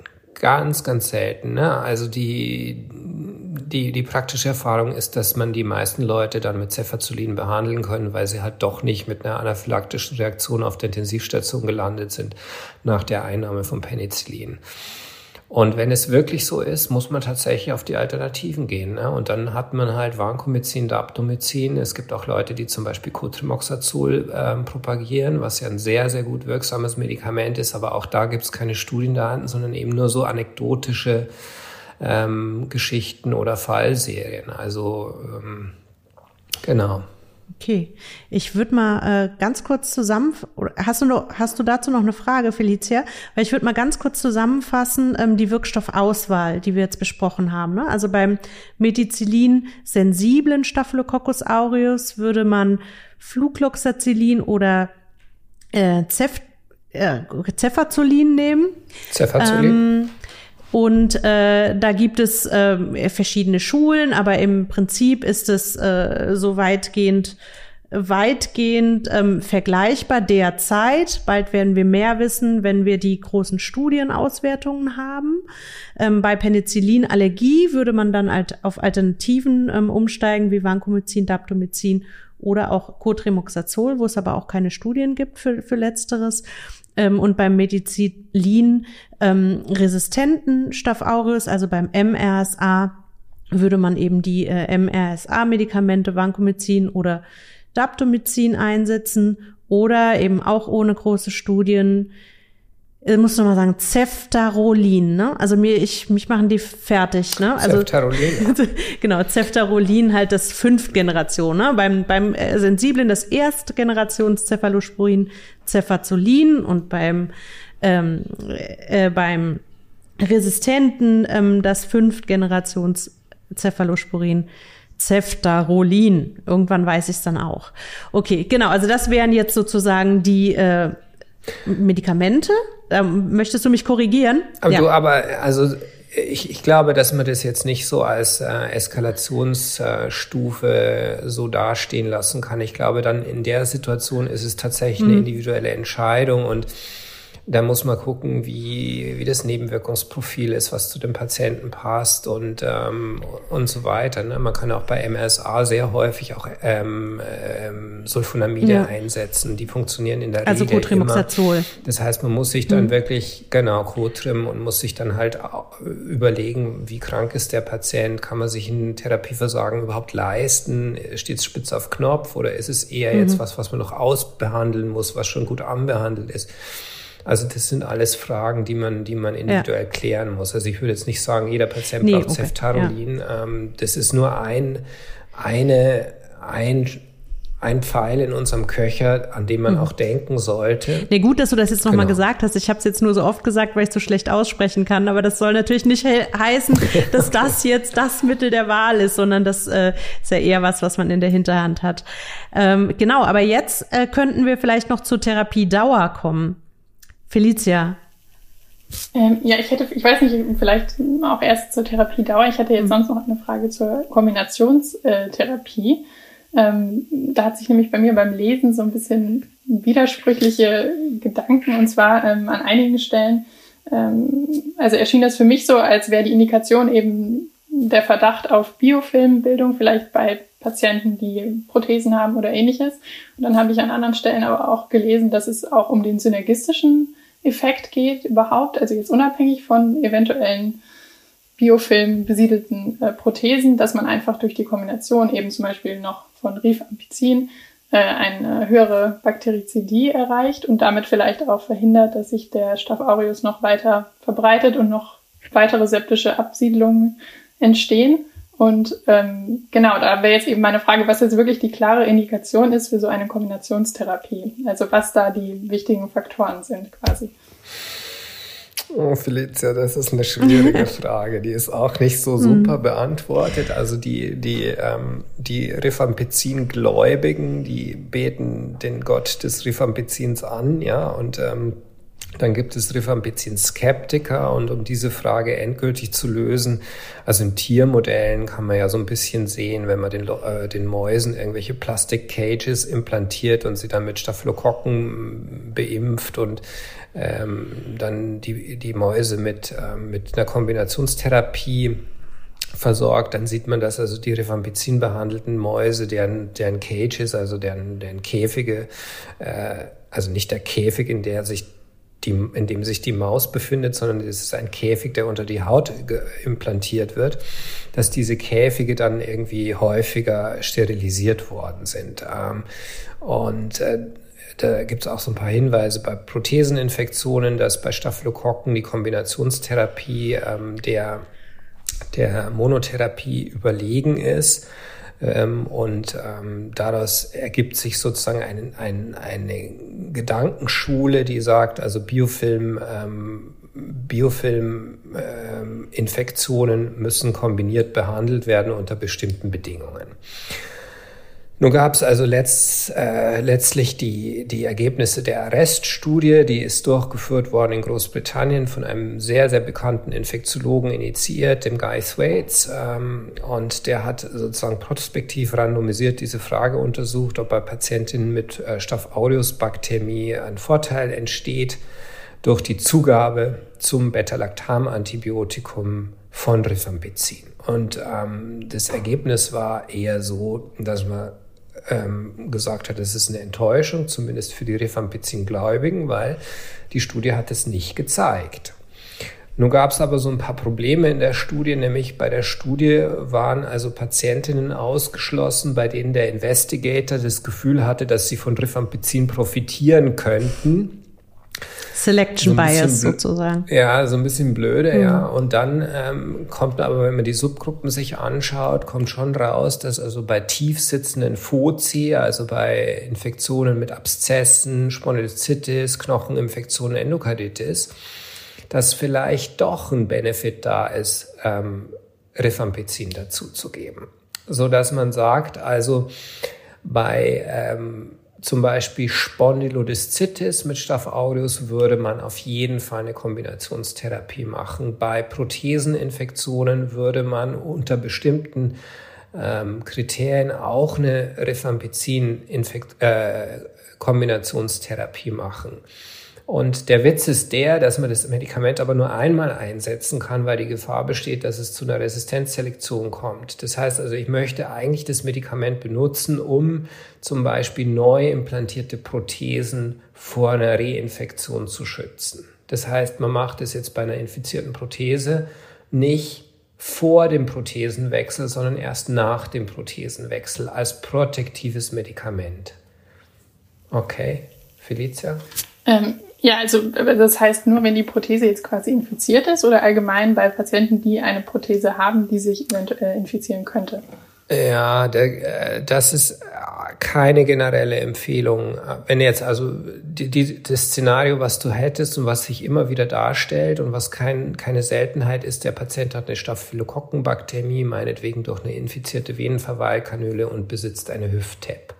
Ist es ein Patient, den man mit Rifampicin behandeln würde, ja oder nein? Und ähm, die, die Daten sind nicht so klar, um das eindeutig zu empfehlen. Wir machen es nicht. Mhm. Okay. Das könnte vielleicht, kann, da vielleicht auch noch einfließen, ähm, ob das jetzt ein Patient ist, den man dann auch ziemlich schnell gefunden hat, der also relativ, relativ kurz nur seine Bakteriämie hatte oder ein Patient, der schon lange potenziell mit seiner Bakteriämie unterwegs war? Würde das auch noch einen Einfluss auf so eine Entscheidung haben oder macht es generell nicht? Ja, Sandra, da gibt's auch wieder so ein paar Glaubensfragen. Mhm. Ne? Also die Idee ist ja, wenn der Patient ewig bakteriämisch ist, dann ist die Prothese infiziert und dann kriege ich die sowieso nicht mehr ähm, äh, mit einem Antibiotikaregime geheilt. Ne? Weil der Biofilm ist etabliert, der Biofilm, wenn drei Wochen besteht, dann ist er reif und dann kriege ich den auch mit Rifampicin nicht mehr geknackt. Das heißt, ich gebe eine Therapie, die zum Scheitern verurteilt ist. Das bedeutet, dass der Patient später operiert werden muss, eine neue Prothese braucht. Und dann in dem Moment, wo ich diese neue Prothese wieder einbaue, mhm. brauche ich das Rifampicin. Mhm. Wenn ich mir das aber vorher schon Verballern. zerschossen mhm. habe, dann habe ich kein biofilmaktives Medikament mehr. Und dann kann es sein, dass dieser Prothesenwiederaufbau nicht funktioniert. Aber das sind alles theoretische Geschichten, das sind Schulen, das sind Denkkonstrukte, die zum Beispiel Herr Trampusch aus der Charité auch sehr, sehr stark beforscht und, ähm, und ähm, auch vertritt. Aber das ist nicht durch Studien, durch harte Studiendaten abgesichertes ähm, Wissen. Und deswegen ist es wichtig, dass man sich in der Klinik für ein Gedankenkonstrukt entscheidet und es als Richtschnur für sein Handeln annimmt. Ne? Also das ist tatsächlich so, das wird an jedem Krankenhaus ein bisschen anders gemacht und jeder hat eine super Begründung dafür. Das ist auch das Schöne an der Infektiologie. Es gibt keine Daten, also kann jeder machen, was er will. Das ist zynisch, das müsst ihr rausschneiden. und, aber diese Frage ist nicht gut beantwortet. Mhm. Das hilft vielleicht den Studierenden auch nochmal zu verstehen, ähm, weil ich denke, das ist was, das man jetzt als, auch als Berufsanfänger noch nicht so im Detail dann wissen muss, aber ähm, dass man auch zumindest versteht, für solche ähm, Kombinationstherapien, da gibt's halt nicht viel Evidenz und deswegen gibt es da halt viel Expertenmeinung oder eben genau. äh, so basierend auf theoretischen Modellen. Ähm, und äh, deswegen ist es halt auch, wenn man jetzt äh, seine eine Formulatur da macht und sein PJ-Tertial da und die machen das anders, dann ist jetzt nicht unbedingt quasi die eine Abteilung schlechter als die andere, sondern da stehen dann einfach ähm, ja verschiedene Prozederes dahinter, die wahrscheinlich auch ähm, äh, beide dann auch irgendwie begründet werden können. Was aber immer schlecht ist, ist, wenn man den Patienten mit Staph aureus Baktemie nach sieben Tagen Therapie entlässt und sagt, man gibt noch ja. Sultamicillin. Das ist immer schlecht, egal in welcher Schule. genau. Damit, damit kommen wir jetzt wirklich zur Dauer, würde ich sagen, ne? Zur Therapiedauer. Ähm, als, als letzten Punkt, sage ich mal, weil wir schon sehr weit fortgeschritten sind. Aber ähm, die Therapiedauer ist ja bei der SAB so wichtig, weil hier anders als ähm, häufig im Antibiotic Stewardship sagen wir jetzt, ähm, äh, short is beautiful. Und mhm. äh, da ist der ähm, äh, die Staph aureus Bakteriämie auch anders, äh, genauso wie bei diesem Nosokomial äh, ambulant. Also das ist alles hier ein bisschen anders. Genau, small is beautiful ist schon richtig, schmal ist beautiful. Ja. Aber äh, Short ist nicht so super. Ja. Ne? Also Short ist so zu short. Also die sieben Tage oder die fünf Tage, die man jetzt für die meisten Infektionskrankheiten anstrebt, die gelten da nicht. Wegen, der, äh, wegen des hohen Risikos des Rezidivs und der möglicherweise irgendwo schlummernden äh, Saat für metastatische Infektionen, die sozusagen ausgedörrt werden muss. Ne? Und deswegen also bei der unkomplizierten Staph sind 14 Therapietage IV im Moment Standard.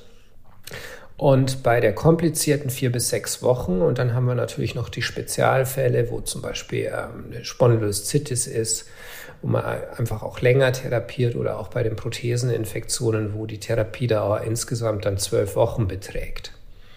Fremdkörperassoziierte Infektionen. Bei manchen Patienten muss man tatsächlich eine lebenslange Suppressionstherapie anstreben, zum Beispiel wenn die Leute eine TAVI bekommen haben, die man einfach nicht mehr ausbauen kann. Dann weiß man, diese Infektion kann man nicht sanieren ohne chirurgische ähm, äh, Intervention und dann muss man tatsächlich eine lebenslange Suppressionstherapie machen und hoffen, dass es funktioniert. Ah, Cheyenne mal zuerst.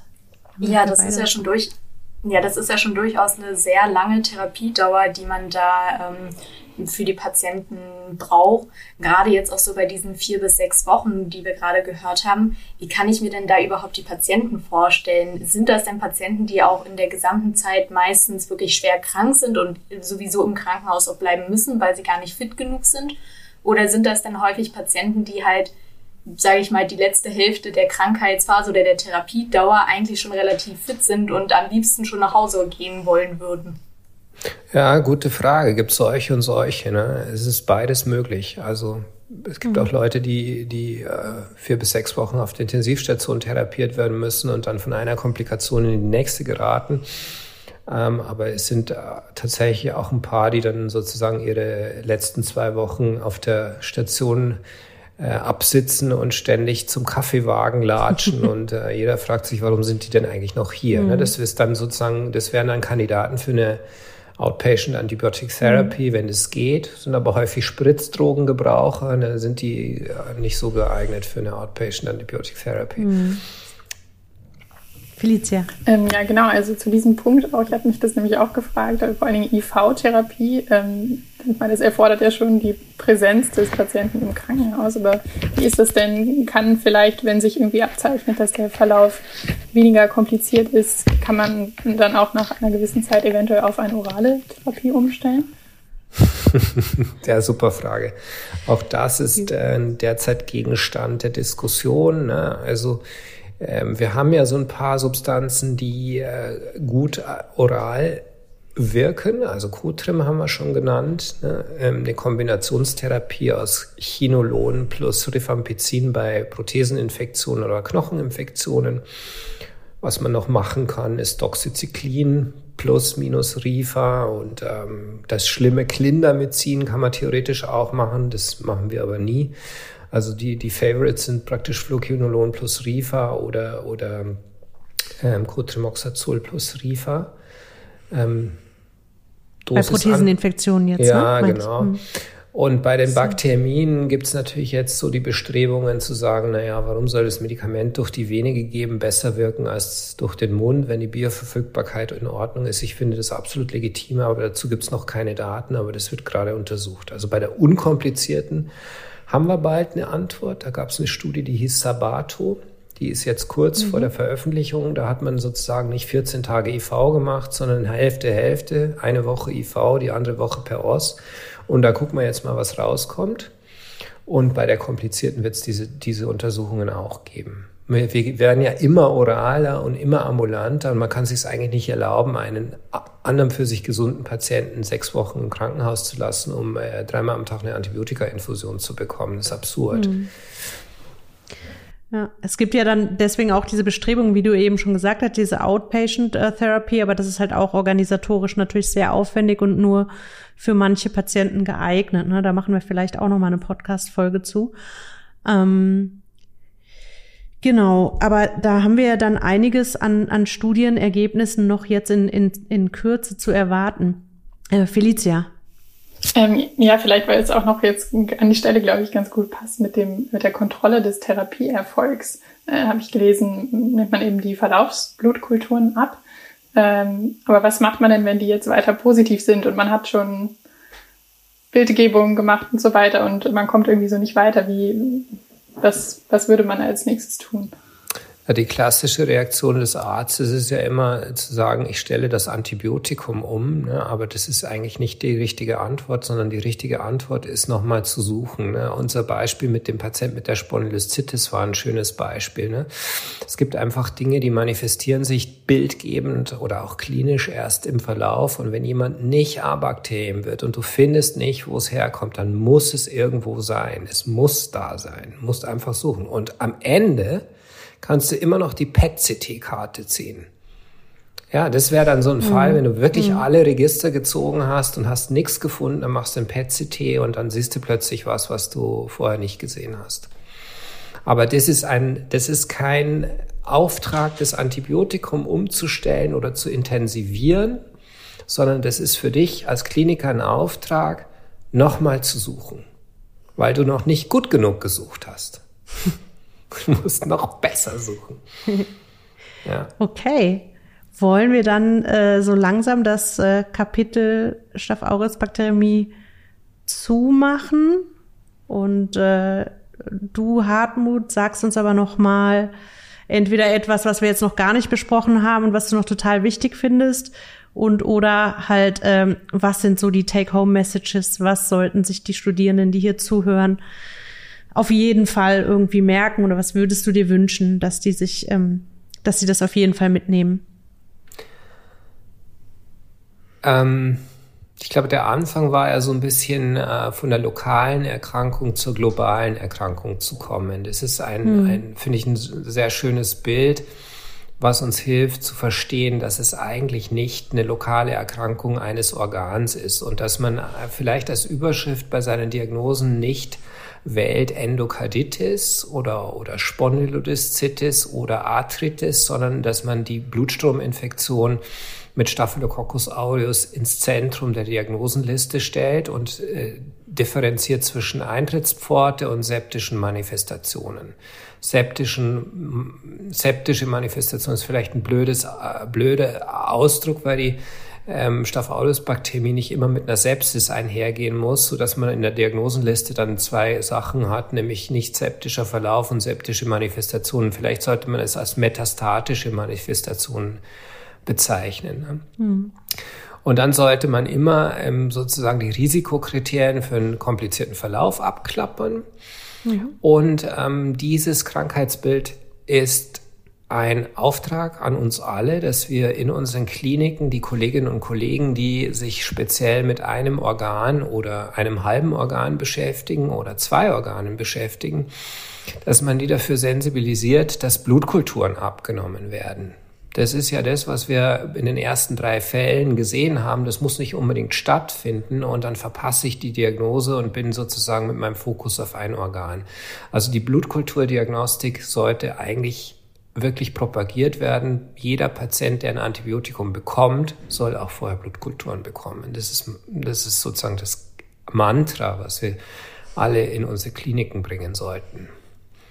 Ansonsten Therapie kann man nachlesen, ist viel zu lange, ist nicht unbedingt, ähm, sagen wir mal, Verweildauer äh, äh, konform, ne, weil jemanden vier bis sechs Wochen zu behandeln, das wird nicht bezahlt vom DRG-Katalog. Das ist ähm, auch falsch eingetaktet, muss man mhm. sagen. Genau, aber muss eben erfolgen, ne?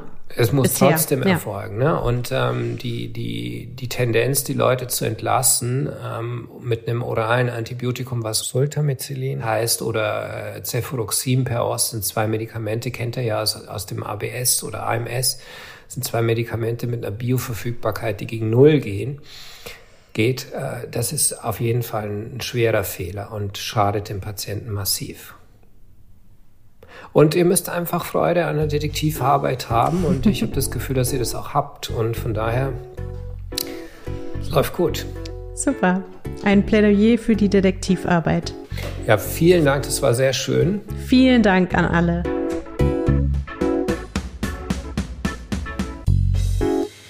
Wie hat euch die Folge gefallen? Habt ihr was dazugelernt? Schreibt uns gerne euer Feedback per Mail an rei-info.charité.de, direkt über unsere Website www.rei-projekt.de slash students oder auf Twitter. Noch besser, füllt gleich unseren kurzen Evaluationsbogen zur Folge aus, den wir in den Show Notes und auf unserer Website verlinken. Infected ist eine Produktion des Instituts für Hygiene und Umweltmedizin der Charité mit Unterstützung des Instituts für Infektionsmedizin und Krankenhaushygiene des Universitätsklinikums Jena, des Instituts für Hygiene und Mikrobiologie der Universität Würzburg sowie ExpertInnen aus der praktischen Infektionsmedizin und Medizinstudierenden der Charité. Der Podcast ist Teil des Projekts Reihe Students und wird gefördert vom Bundesministerium für Bildung und Forschung im Rahmen des Konsortiums Infect Control.